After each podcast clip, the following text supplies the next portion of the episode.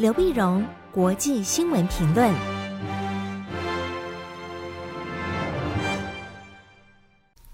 各位听众朋友，大家好，我是台北东吴大学政治系教授刘碧荣，今天为您回顾上礼拜重要的国际新闻呢。第一个，我们先看东协的系列峰会啊。上礼拜呢，事实上有非常多的一个国际会议啊，非常值得我们去关注。但我们先从东协看起，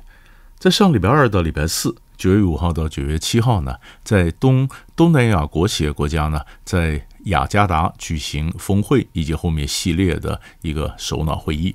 我们晓得，今年东协的轮值主席是印尼，所以是在雅加达举行。那他们每次这个峰会完了以后呢，当然就有系列跟相关对话伙伴国的会议啊，比如东协加一、东协加三、东亚峰会啊等等，所以是系列峰会。系列峰会这次我们倒看到是谁参加了呢？呃，美国总统拜登没有去，拜登没有去呢，当然让印尼觉得有点挫折啊，那么或者有点失望。因为美国一直强调跟东南亚国家关系非常重要啊，但是这次只派了副总统去。那么之前川普担任总统的时候呢，也没有参加那么东协的这个后面系列的会议哈。那么嗯，所以拜登当然理由是说他后面还要到越南去嘛。但是对东协来讲，到越南访问跟到东协参加会议是两回事啊，所以还是有点挫折。那挫折呢，这次主要看谈什么议题呢？啊，除了我们谈到说环保啦、经济啦、供应链的问题之外，他基本上关注的是两个，一个就是呃东协跟中国的领土争议啊，就南海的这个领土争议，另外是缅甸问题。在八月二十八号的时候，就是东协开会之前，八月二十八号礼拜一的时候呢，中国大陆公布了二零二三年版中国标准地图。那中国标准地图这个，嗯、南海的这个界 U 型线呢，就是以前是九段，现在变成十十段，啊，一线一画出来以后，很多南海的领土争议的国家当然就跳起来，跳起来当然希望希望在东协的会议上呢，呃，起码跟中国的或者表示抗议啊，但是后来发现这个相关会议上面并没有特别针对这个问题点名中国。啊，东协没有提到南海和中国新版地图的这个划界的争议啊。那东协的峰会呢，只强调说要尊重联合国国际海洋法公约。也就是说，这就这个东协的问题上，呃，就南海的问题上呢，东协并没有团结一致谴责中国啊。所以是这个不痛不痒的讲了一个尊重这个呃联合国海洋法公约。所以一般的讲法就是东协内部有分裂嘛。啊，东协想团结，在南海的问题上呢，对中国强硬和在中国温和的这个国家呢，呃，中间可能还有一些拉扯，啊，然后当然也有分析讲说，中国大陆呢，它在南海的问题上主要是倾向跟个别国家来谈，不会跟东协整个整体来谈，所以这次在南海的问题上，跟着东协的这个峰会没办法展现出它的力量或它的影响力。缅甸问题呢？也是个问题。缅甸在二零二一年二月一号发动发生政变之后呢，当然缅甸后来就被东协就孤立了，所以每次开会的时候，缅甸的位置就是空的，啊，空的，因为缅甸是觉得就我们不呃呃一定要派军政府的代表来，那东协说我不能接受一个政变上台的政府派了代表来参加嘛。二零二一年政变发生之后呢，四月份东协一个临时会议呢，曾经呃提出了五点共识啊，希望缅甸军政府能够做，包括说停火啦，包括跟反对势力对话啦，呃进行大选啦等等，就后来这五点共识都没有做啊。都没做，所以缅甸一直变成东协里面最大的问题，一直解不了。那解不了呢？所以这次东协的这个峰会呢，就决定啊，改变一下对缅甸的政策的一个做法哈。以前呢，呃，倒是东协轮值主席来负责跟缅甸派特使啦，跟缅甸去打交道交涉。可是主席轮值主席这一年呢，那是希望说，干脆现在变成一个三年。啊，就是现任主席、前任主席跟后任主席共同来负责，变成一个三驾马车啊，这样呢，确保东协对缅甸的政策做法能够有延续性。那今年的主席是嗯印尼嘛，下一任明年的东协的主席呢是辽国啊，或者老挝。老斯呢，老挝拿到税，如果以明年为主的话，那明年老挝是呃寮国是主席，那前一任就是今年的。呃，印尼下一任就是后就是后年呢，二零二五年的马来西亚，那所以说，缅甸问题就是这三国家共同希望能够来想方法，三驾马车来跟缅甸进行对话。那缅甸呢？缅甸军政府反正也不太理东协，所以缅甸军政府说他自有别的方法，所以他也在同个时间，他他和中国、印度、泰国举行呃会议，讨论国防合作和贸易啊，以及许多双边的项目。也就是说，缅甸他用他另外一个会议来提升他的正当性啊！你们孤立我，我另外想办法打破孤立。那这样的情况下，缅甸军政府明显的就不会太按照东协的方案或者五点共识来妥协嘛？它是象征性的把翁山书记从监牢里变成了一个呃家里软禁，减了几年的刑，可是并没有进行对话了，还政于民的选举啊什么，并没有。所以缅甸问题呢，很明显的还会继续困扰着整个东协。好，这是我们看到东协的一个状况。第二个呢，我们就当然就看到越南了。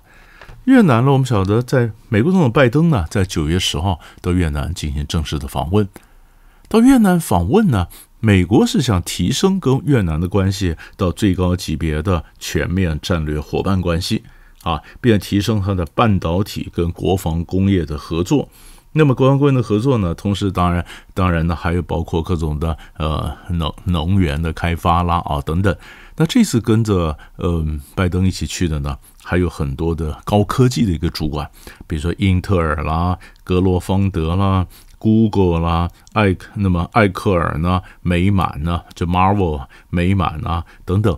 那么这些去当然就提升美国跟越南的半导体方面的合作。那成为让越南成为美国的外包的一个中心啊，那越南跟美国的关系拉这么好，越南当然自己心里也有数，因为越南一向跟中国跟俄国的关系不错，所以虽然双方呢谈到各种的合作啦，包括国防工业的合作，可是越南私下还是跟还是跟呃俄罗斯在买武器啊，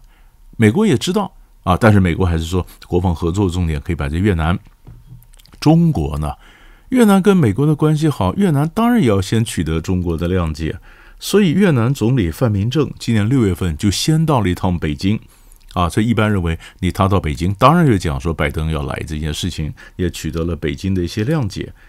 那边谅解呢，然后在拜登到越南的前一个礼拜，中国大陆呢就中共中央对外联络部的部长刘建超也带了一个团到越南访问三天。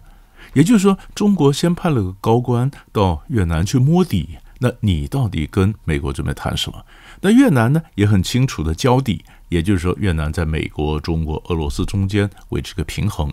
你可以看到，这是越南外交上的一个一个一个特色啊，一个维持平衡。但你也反过来也可以看得出来，这是它的地理位置、地缘政治，让它有这样的一个外交的一个底气。啊，所以这么看到美国跟越南的关系，美国最近拉的整个东南亚国家呢，基本上一个是越南，另外就是菲律宾，啊，菲律宾还跟菲律宾进行军事演习啊，强化跟菲律宾的关系啊，所以这可以看到美国在东南亚的布局。最后一个新闻，我们看 G20，G20 也非常重要。也非常重要。那么 G20 呢？G20 这个峰会呢，在九月九号到九月十号在新德里举行，在印度。印度是今年 G20 的轮值主席国。美国呢？印度呢？这次也宣布，九月九号是宣布呢，非洲联盟成为 G20 的团体成员啊。它有，它有，它有扩充它的成员，跟欧盟一样啊。欧盟是团体成员，那非盟现在是团体成员。那么，但是呢，我们就看到这次集团体的这些，我们的本来集团体就因为俄乌战争而内部有一些分裂，所以这次很明显的也是因为在莫迪跟俄罗斯的关系也不错啊，那么也都是所谓的金砖国家啊。虽然虽然是莫迪呢，嗯，他是这个跨的就是美国的亚印太四，印度啊是美国印太印太对安全对话伙伴，可是跟俄罗斯关系也不错啊。所以这次呢，没有谴责俄国侵略乌克兰，啊，只说到那么乌克兰的战争，但是美国西西方讲法是讲乌克兰战争就是各打五十大板呐，啊，所以呢，所以所以有有点这个集团体，美国对集团体结论呢，当然是有一点的呃失望，失望呢，但也谈到加速再生能源。但是呢，没有任何的期限，说我们怎么样就汰换到现有的石化燃料什么没有啊？现有的烧石油啊什么的，怎么怎么太怎么怎么逐渐退场没有？那那没有退场呢，当然也让这些环保人士觉得有点失望啊。所以这是这是集团体，但是更值得我们注意的是，集团体是印度的主场，但是习近平这次没有参加。啊，派李强过去，李强过去，我想中国大陆内部可能也会也会检讨，那到底习近平没有参是对不对啊？那习近平可能是觉得说他没办法在集团体上面主导，那主导那这次那当然就不参了。可是李强呢，他在集团体上面发表讲话，他念了习近平的稿子，谈到呢，那么人类命运共同体啊等等，结果人类命运共同体这些字呢，根本就没有出现在最后的宣言里面。所以后来集团体的这联合声明公布了以后，中国大陆的官媒呢也翻译了，但是是摘译很多重要的，比如说里面谈到经济情势不是那么看好，中国的官媒就没有没有登；而，谈到说要把这供应链呢可能把中国从中移出来，也没有登。啊，所以这次当然中国大陆就觉得这次的这个场子他没办法掌控啊，那么呃，所以不是他想要的结果，反倒是美国呢，那么非常重视这次集团体，所以这拜登去了，拜登去了，拜登在九月八号的时候呢，和莫迪在 G 二零峰会前夕先举行了双边首脑会议。哦，那会议里面涵盖的非常多，还非常多呢。谈到了，谈到加加强这两个承诺，在政府啊、工业、学术层级继续交往，打造自由、开放、包容、韧性的印太地区啊。那么强调呢，跨的我们刚刚讲说，印太四方安全对话的重要。那么，并且还将双方在国际太空站、五 G、六 G 的科技合作啊。美国也是表示支持印度入常啊，加入联合国常任理事国。那么在这整个的会议上呢，呃，就强化了美国跟印度的关系。他们就说，更重要的是在场外啊，在场外呢，那么拜登呢，莫迪呢，呃，还有当然还有这联呃这欧盟的范德莱恩呐，还有这个沙乌地王储 MBS 啊，那么这共同签了一个备忘录，像这个建立一个印度到中东地中海的通道。联合铁路、公路，啊，那么那各种的海底的电缆，这个嘛要建立一个新的一个商务的通道，商务通道。那么范德莱恩呢，欧盟主席范德莱恩就讲啊，他说这是一个跨越呃联系两大洲和文不同文明的一个绿色和数位的桥梁。